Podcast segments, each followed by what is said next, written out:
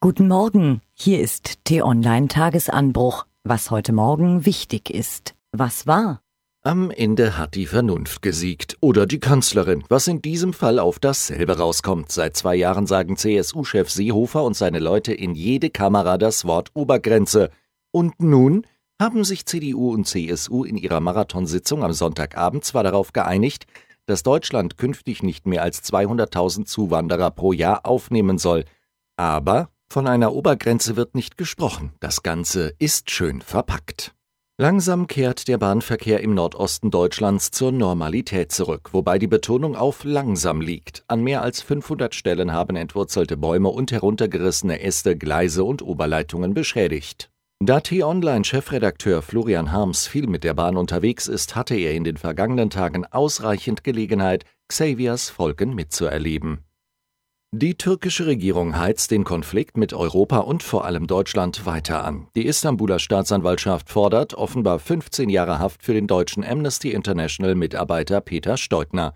Noch Außenminister Sigmar Gabriel findet das vollkommen unverständlich und nicht akzeptabel.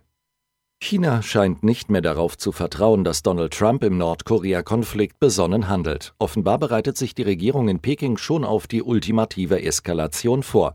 Im Kriegsfall müssten chinesische Soldaten schnell nordkoreanische Atomwaffen sichern und Millionen Flüchtlinge versorgen. Was steht an? In Spanien muss jetzt endlich die Stunde der Politiker schlagen. Sprachlos seien sie. Den Konflikt zwischen Katalonien und der Zentralregierung verschärft statt entspannt hätten sie. Keine Auswege hätten sie gesucht. Sagen es unzählige Spanier und haben sicher recht. Mit Spannung erwartet wird eine für morgen angekündigte Rede im katalonischen Regionalparlament. Nach und nach kommen weitere Details zum Massenmord in Las Vegas ans Licht. Ermittler haben im Hotelzimmer des Schützen einen Zettel gefunden, auf dem Stephen Paddock offenbar notiert hatte, wie er feuern musste, um seine Opfer zu treffen.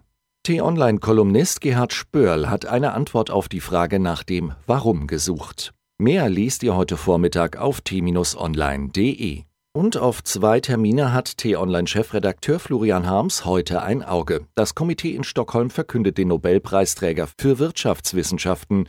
In Brüssel kämpfen sich Briten und EU-Vertreter durch die fünfte Runde der Brexit-Verhandlungen. Was lesen? Auch bei den größten Flugzeugen und den renommiertesten Airlines kann es während des Landeanflugs ziemlich krass zugehen. Wo man am sichersten aufgehoben ist, verrät jetzt eine Flugbegleiterin. Wo könnt ihr nachlesen unter t-online.de.